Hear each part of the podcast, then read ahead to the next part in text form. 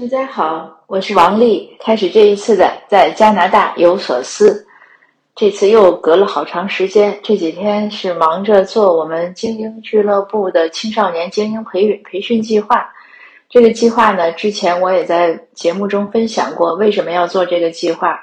因为呢，据我的观察，也有自己的切身体会。我们的移民家庭，特别是就说华裔吧，华裔的移民家庭呢。第一代呢，总是会有一些文化上的隔膜和加拿大社会，这样呢，我们的家庭教育中呢，对孩子就有很多的应该说限制，还有就是教育中的不足，直接的结果呢，就是影响到孩子的成长和发展。所以呢，我就特别想做这个培训。这个培训呢，我也想了有几年了，可是之前自己的能力有限。也也没有这个太多人的支持，一直做不起来。现在也算天时地利人和，因为这两年做社会义工呢，认识很多朋友，也得到很多前辈的支持。一些政治人物呢，也有一些交往或者可以找到。而且我的英语呢，也有很大的进步，所以有时候沟通啊。还有联系啊，都成了可能，就是不需要太依赖其他人去求别人帮忙。当然，还是很多朋友在一起协作，但是我基本上这个事情呢，呃，现在能逐渐的成有一个雏形。呃，可能有的听友对我讲的这个不太理解，我就举几个特别嗯特别现实的例子，真实的例子，嗯，比如说。我们在这边呢，嗯，学生他们上学的时候都有 Terry Fox Run。Terry Fox 呢是加拿大一个英雄，他自己得了癌症之后还坚持长跑，就是在截肢之后装着假肢在长跑，为癌症研究来募款。后来他成立了自己的基金会，呃，非常不容易，很伟大。所以每年的学校都会纪念 Terry Fox，会有个长跑。也会让学生们拿回一个捐款的单子，呃，希望学生们呢能挨家挨户去敲门募款。可是我问到所有的华裔家庭，包括我自己，都是给孩子直接开张支票，我们没有给孩子一个出门训练的机会。小孩呢就不好意思去和人，就跟陌生人去这样的募款呀、敲门去拜访别人、去沟通。那很多其他族裔，特别是西裔就欧裔的孩子呢？他们从小就会什么摆个柠檬水摊儿卖柠檬水啊，赚一点钱呀，或者捡垃圾里的可回收的那些易拉罐呀去卖钱呀，呃，或者什么卖点自己家制的饼干呀、蓝莓酱，这样呢他来筹款。我也见过印度裔的小孩去卖，但是我从来没见过华裔的孩子。我问到的呢，华裔家庭中呢，确实也没有这样的计划让孩子做这些事儿。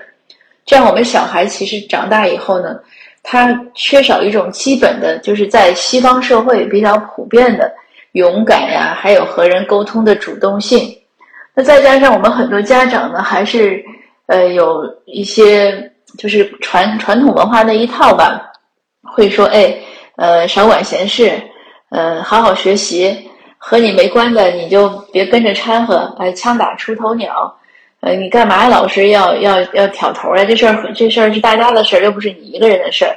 呃，少惹麻烦，嗯，享受生活吧。呃，学习好就好，将来呃工工作挣钱，这是最重要的。呃，凡此种种，所以我们见到我自己都见过很普遍的现象。去年我们为破咖啡案筹集，就是希望破咖啡案能走上法庭筹集签名的时候，有两个特别典型的现象。我在我所在的城市。钉摊签名，那我看到的是什么？很多其他族裔过来呢，他就是不签，他也给你 say 个 hi，或者点个大拇指，或者摆摆手，基本上没有说漠然的就走过去的。可是我看到一些亚裔，当然我不能确定他就是华裔，呃，他真的是像没看到你一样，像空气一样的，你不管是喊普通话、喊广东话、喊英语，他都没听见，看都不看。那我我们有韩国裔，他过来签名，因为韩国裔他讲英语啊，还有尤其一些呃上年岁的人，他的形体特点能看出来，他没有签。当然华裔也有签，可是我看到的还是有一些华裔，就是完全特别特别冷漠的走过去的状态。那我们的小伙伴在温哥华的签名摊呢，遇到更夸张的。就是他听到小孩儿就因为说中文嘛，小孩拽着爸爸妈妈要过来，就是看起来八九岁的孩子，他爸爸妈妈不要他过来，就把他往回拉，说别管这些事儿，就这样走了。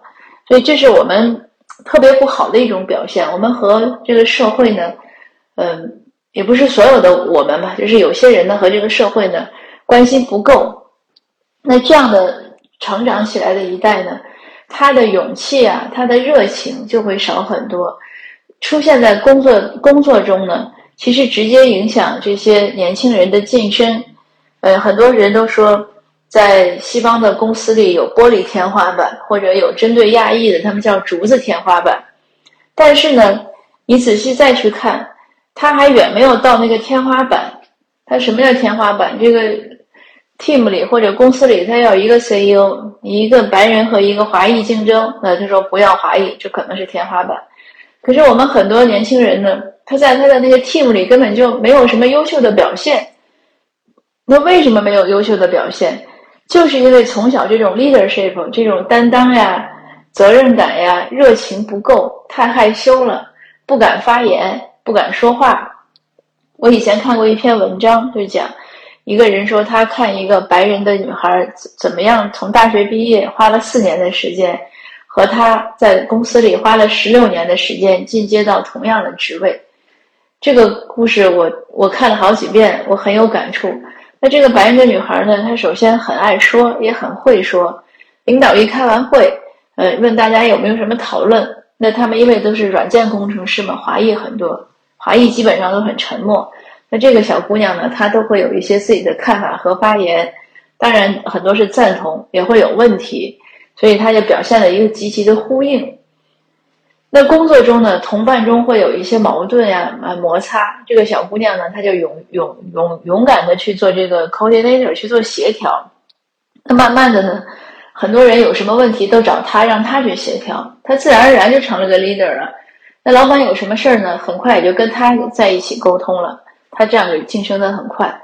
当然，你还包括有什么文化的和这个和谐。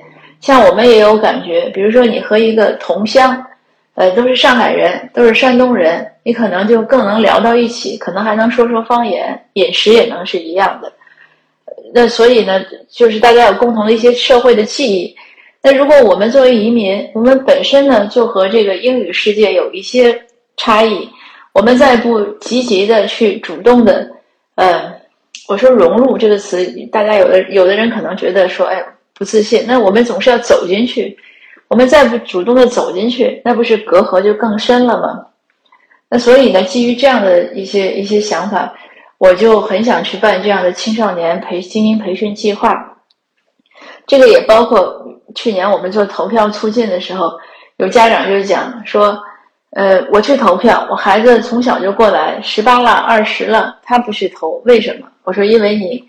他从小的时候，你你都跟他讲的是这种不要关心这些事儿，别管这些事儿。他说对，我说所以我们家里没有这样的环境，我们不会讨论联邦有几个政党，省有几个政党，我们不会讨论这些政策。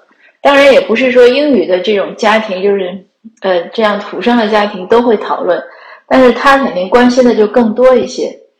那我们这个课呢，呃，就是希望培养孩子们的软实力。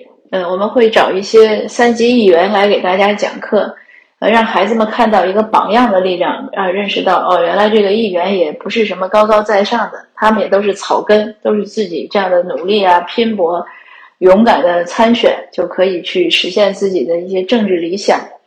呃，我们也会讲一些呃哲学课呀，因为哲学课很重要。哲学课呢，其实是一个明辨是非的一些一些道理。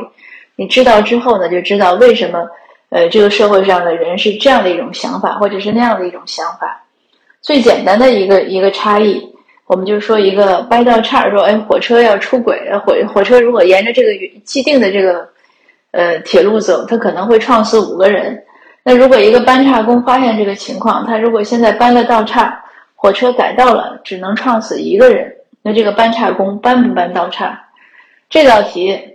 就是一个哲学问题，呃，我问所有的华裔的朋友，基本上都会说搬，但是如果你问在西方呢，他会有一个可能不一样的答案。那我们了解了这些差异之后呢，就更能理解为什么这些这这边一些呃本地生的人呢，他会有一些这样那样的想法，我们原来觉得匪夷所思。那这样的互相了解，肯定是一种能能让我们互相能更好的融合和沟通，也能让我们的年轻人长大以后呢，在英语环境呢，呃，也能更是就是有些道理，他能更好的去理解，绝对是对他的发展啊，这样的成长会有进步。当然，我们也会呃结合有辩论呀、演讲呀、礼仪呀，啊，还有这样勇气的训练。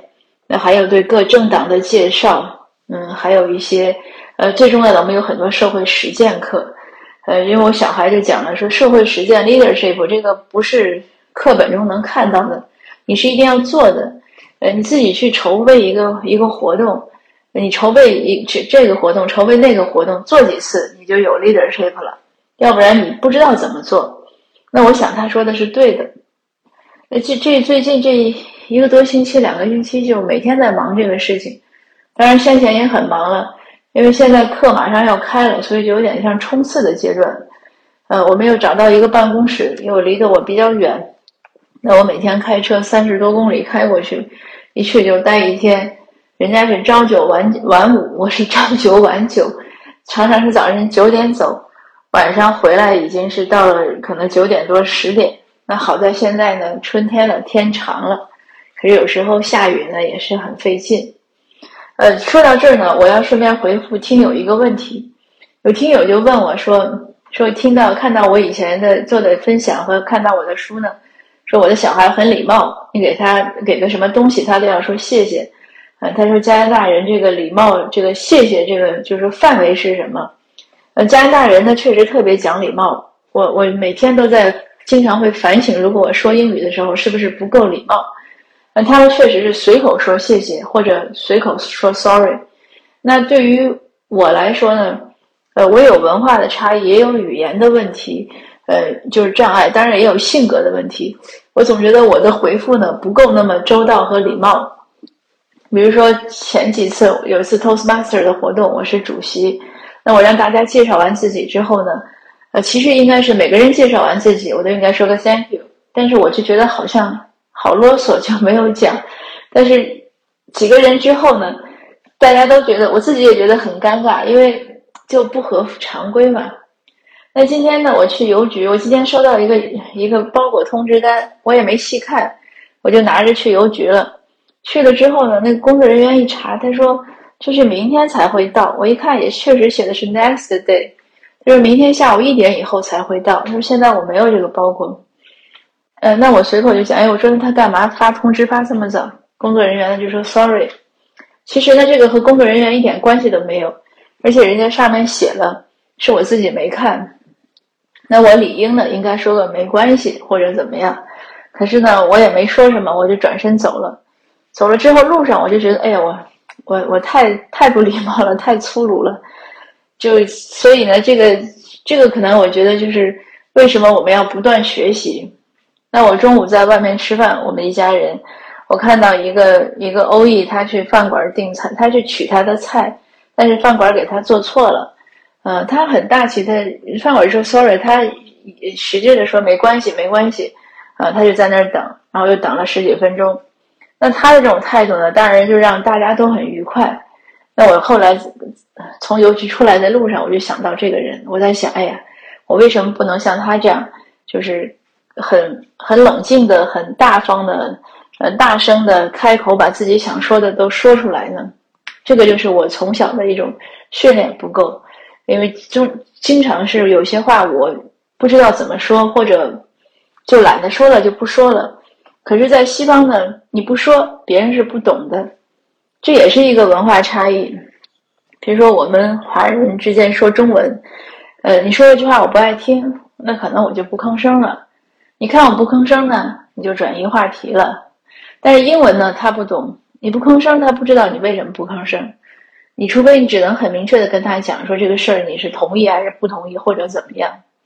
所以他们就讲说他其实很会尊重他的敌人，但是他不会尊重那个沉默的人。那凡此种种吧，让我们认识到，至少让我认识到，我们的进步空间还是很大的。那我希望呢。我们的年轻人呢，高中生啊，因为这个课是给高中生还有青年设计的，希望他们能积极的加入这个课，或者呢，即使不来上我们这个课，因为我们是在呃大温地区地面上，那即使不来上这个课呢，呃，家长和嗯青年人或者孩子们呢，平时呢也应该认识到这个问题，通过其他的方式呢，通过其他的渠道呢，要好好的补一下。这样呢，就是我们不要输在起跑线上。呃，今天的分享呢就到这儿。现在春天来了，樱花呢在次第开放，非常美。这是大温最美好的一段时间。呃，如果您在大温或者有机会来呢，不妨赏赏樱花。那好的，我们呃就下次见。谢谢您的收听。